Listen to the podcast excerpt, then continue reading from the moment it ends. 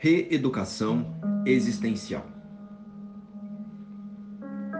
Tema do dia: Quem é você quando ninguém está olhando? Citação do dia: Aprender sempre. Quem busca conhecimento se liberta das prisões impostas pela ignorância. Olá, como estão todos vocês?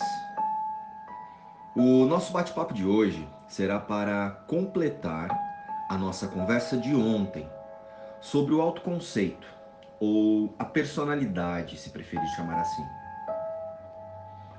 Então, para começar, vamos recordar um dos pontos descritos ontem, que será fundamental para a compreensão da ideia que vamos trazer hoje. Então vamos lá? Para cada ambiente, criamos um conjunto de pensamentos, de atuação e manipulação das cenas. Todos eles contando uma história sobre nós, mas sempre usando o nosso passado como referência.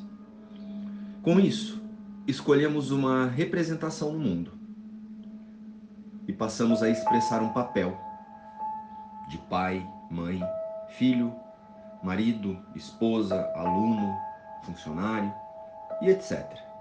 Aquela velha expressão que todos nós usamos. Eu sou fulano, trabalho na empresa tal, sou casado com tal pessoa e gosto disso ou daquilo. E com isso, saímos por aí, chamando esse conjunto de crenças de eu. Pronto. Esse é o nosso ponto de partida de hoje. Até aqui, vocês compreenderam que nossa noção de existência está no corpo, em ideias, pensamentos, coisas, pessoas, títulos, papéis sociais e obrigações autoimpostas pela comunidade humana e nossos próprios desejos. Portanto, isso não pode ser a vida. A extensão de Deus. Ou você imagina Deus dessa forma, com essas características? Em realidade, podemos chamar isso de projeções, apenas projeções.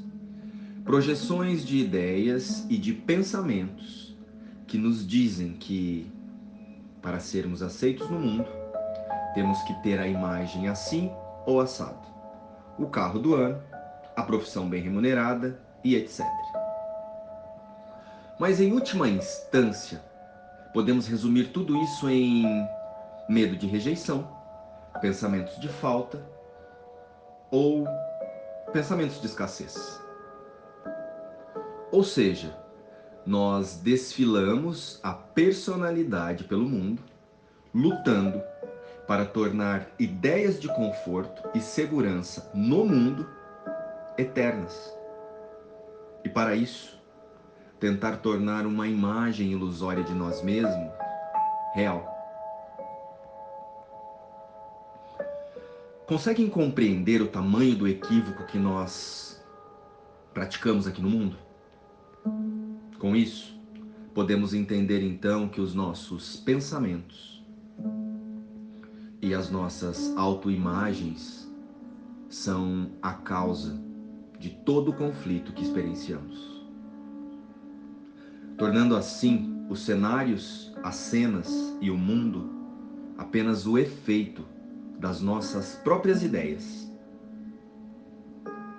Portanto, as nossas crenças de indivíduo são a causa do que percebemos e o sofrimento é apenas o efeito. Porém, parece o inverso, não é? Quando vemos uma cena triste no mundo, um ataque ou um conflito, imaginamos que aquela cena é que está causando a angústia. Mas não se engane mais, não é. Ali está se manifestando um pensamento equivocado e os ídolos do pensador. Os ídolos que adoramos no mundo estão ali, se manifestando em ações e circunstâncias. Vocês concordam que para algo bom ou ruim acontecer, esse algo ou esse fato precisou ser pensado por alguém?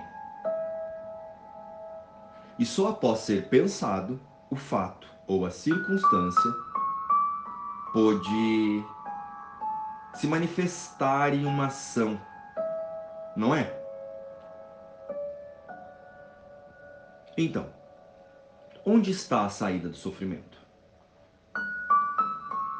No cenário ou no pensador do cenário? Com isso, se passássemos a manifestar os nossos pensamentos reais, os pensamentos de união com Deus e com todos, como seria? E se reservássemos mais tempo para conhecer e praticar a nossa mente corrigida, o que será que manifestaríamos? Entendam, a nossa vontade real vem do espírito, vem da vida, e o vazio que sentimos vem do distanciamento dessa mente, que só se reconhece verdadeiramente em Deus. Ou seja, o sofrimento de insistirmos em querer tornar eterna a personalidade temporariamente humana e ignorar a dádiva do espírito é a causa do nosso sofrimento. Às vezes até dá a impressão que somos vítimas das circunstâncias, pois o ego se mantém na ilusão da personalidade, no vitimismo e nas falsas esperanças de paz.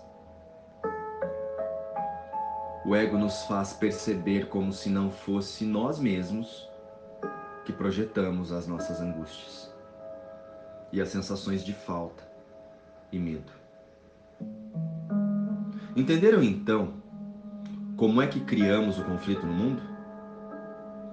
Pensamos em conflito, veremos conflito. Pensamos em amor e veremos o amor. O mundo não é criado, o mundo é pensado por nós. Sendo assim, para concluirmos o estudo de hoje, entendam. Toda angústia que experienciamos na forma são setas em nosso caminho.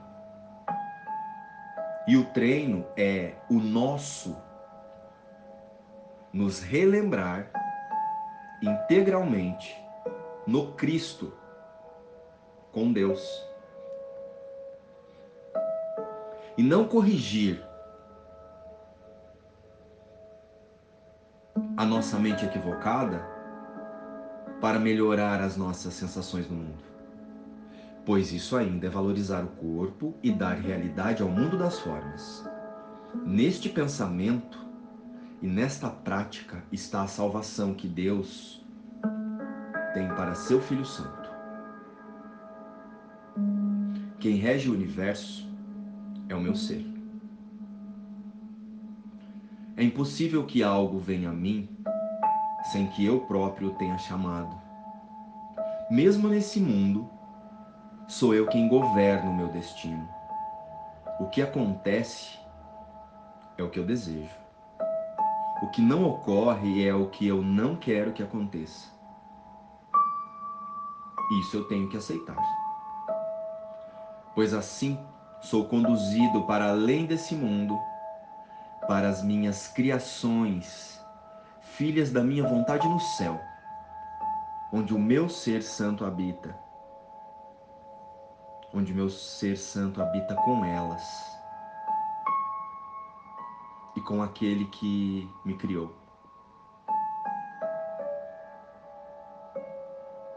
Tu és o ser que criaste Filho, o qual cria a tua semelhança e é um contigo. O meu ser que rege o universo é apenas a tua vontade em perfeita união com a minha, que só pode concordar alegremente com a tua, para que possa estender-se a si mesmo. Que se aquietem todas as vozes em mim, exceto a de Deus. Luz e paz. Inspiração. O livro Um Curso em Milagres